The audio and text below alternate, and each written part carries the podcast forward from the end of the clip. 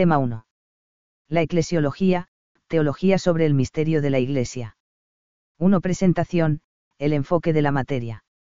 La teología es fe que busca entender el único misterio de Dios que se muestra al conocer la vinculación de los misterios de la fe y la vida cristiana, con la ayuda de los conceptos teológicos. Tiene por ello un método crítico y sistemático. La eclesiología trata de responder a preguntas acerca de la naturaleza y el origen de la Iglesia, ¿qué es la Iglesia? ¿Cómo surgió? ¿Quiso Cristo la Iglesia? Sobre su modo de ser y de vivir, cómo está configurada la Iglesia, de qué elementos consta y cómo se articulan en ella. Quiénes pertenecen a la Iglesia y cómo se relacionan con ella otras personas. Cómo crece la Iglesia y cómo se gobierna. Se plantean otras preguntas acerca de su desarrollo, su misión y su destino, qué es lo que puede o no puede cambiar en la Iglesia y por qué. ¿Qué papel juega la Iglesia en los ámbitos culturales y sociales? ¿Cómo compaginar en la Iglesia lo universal y lo local? ¿Cabe la salvación fuera de la Iglesia? cómo es la relación de la Iglesia con los judíos y con otras religiones. Cuando se acabe la historia, seguirá existiendo la Iglesia. Y también preguntas muy actuales y personales, como hablar hoy de la Iglesia. Cabe, sentir, con la Iglesia, identificarse con ella. La eclesiología es una parte de la teología sistemática y concretamente de la teología dogmática. Estudia la comprensión de la fe que la Iglesia tiene sobre sí misma supone la teología de la Trinidad como origen, contenido y meta de la Iglesia, la Trinidad en sí misma y en la economía salvífica, es decir, en su obrar en favor de los hombres. La eclesiología enfoca la Iglesia como misterio revelado que supera como tal la razón humana sin contradecirla. Al mismo tiempo, la eclesiología cuenta con que la Iglesia es una realidad cercana, maternal y familiar, en ella nacemos y vivimos, tenemos experiencia cotidiana de la Iglesia y también por eso debemos dar razón de su naturaleza y de su misión. Primero ante nosotros mismos y luego ante los demás. Para todo ello la eclesiología retoma cuestiones ya estudiadas en otras disciplinas teológicas, como la teología bíblica, la teología fundamental, la teología de la Trinidad y la Cristología, la teología de la gracia y la escatología, sin olvidar la dimensión jurídico-canónica de la Iglesia. En comparación con otras disciplinas teológicas que asentaron sus fundamentos de forma sustancialmente completa en los primeros siglos del cristianismo, la eclesiología es una disciplina reciente. Su impulso definitivo ha venido con el Concilio Vaticano II, 1962 a 1965. Muchas de las cuestiones que estudia la eclesiología están ya consolidadas, otras están en desarrollo.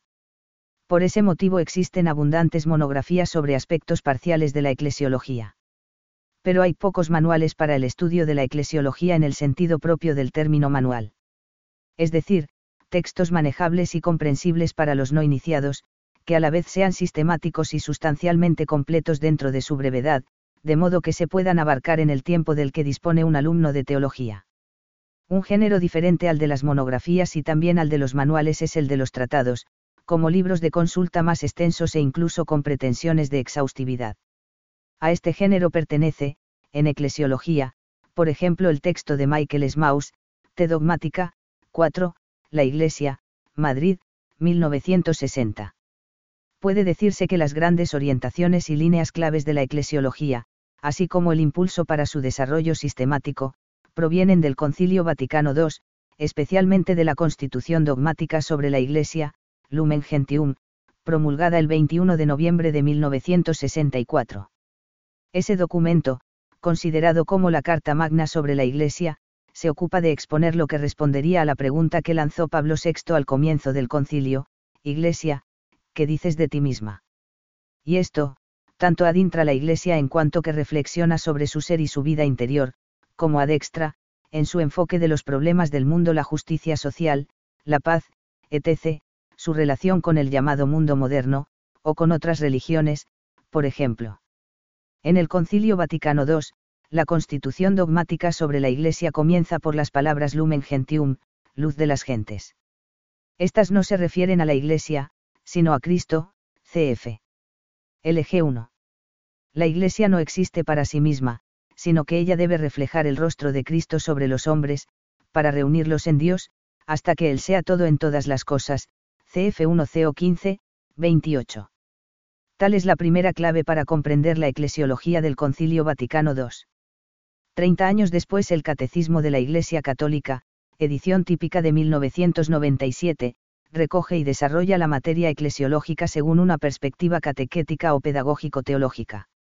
Esa materia se encuentra en la primera parte del Catecismo, segunda sección correspondiente a la exposición del credo, capítulo tercero, creo en el Espíritu Santo, artículo 9, creo en la Santa Iglesia Católica, que ocupa los en 748 al 975. 2. El método en eclesiología.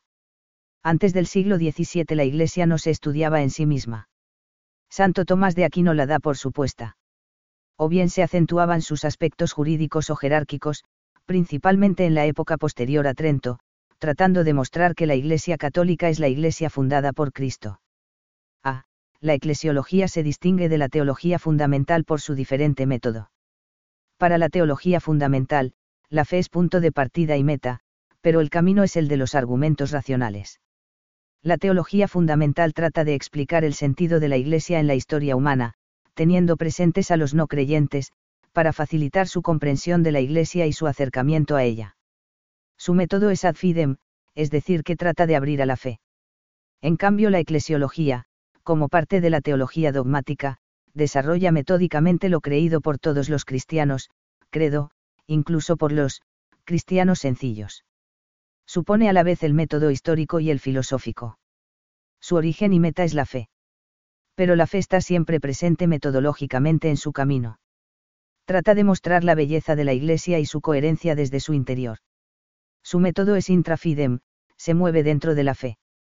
No intenta, por tanto, ni demostrar ni mostrar ante los no creyentes el misterio de la Iglesia. La visión de la teología fundamental y la de la eclesiología son, pues, dos visiones complementarias pero diversas. La perspectiva de la teología fundamental es más apologética. La eclesiología estudia los misterios de la fe centrándose en los enunciados de los dogmas, dentro de la teología dogmática es, como se ha dicho, una mirada metodológicamente lograda al misterio de la Iglesia, M. Maus. B. Por otra parte, la eclesiología se distingue de la teología pastoral, entendida esta como teología de la misión, en acto, o teología de la acción eclesial. La eclesiología se ocupa del ser de la Iglesia, que determina su obrar. La teología pastoral estudia las acciones eclesiales, anuncio de la fe, celebración de los sacramentos, vida cristiana en la Iglesia y en el mundo, en orden a la génesis de la Iglesia, ad extra, a su crecimiento, ad intra, o a la restauración de la unidad de la Iglesia, tarea ecuménica. C. Asimismo, la eclesiología se distingue del derecho canónico, en cuanto que éste se centra en los aspectos organizativos y jurídico-institucionales de la Iglesia. 3. Función de la fe en la eclesiología. Como acontece con toda la teología, la eclesiología mira a la Iglesia como, objeto de fe. Esto quiere decir que solamente la fe conceda la capacidad para captar el misterio de la Iglesia en plenitud de sentido se puede hablar de tres aspectos de la fe. La fide sua, fe mediante o por la cual se cree, es decir, el don de Dios para creer. Esto corresponde en el creyente a una actitud de apertura y entrega, dimensión subjetiva de la fe. Este aspecto de la fe lo estudia la teología fundamental. La fide suae, el conjunto de las verdades de la fe, contenidas en el credo, como despliegue del conocimiento que da la fe, dimensión objetiva de la fe. Este aspecto es el que estudia la teología dogmática, y por tanto la eclesiología en lo que se refiere a la Iglesia.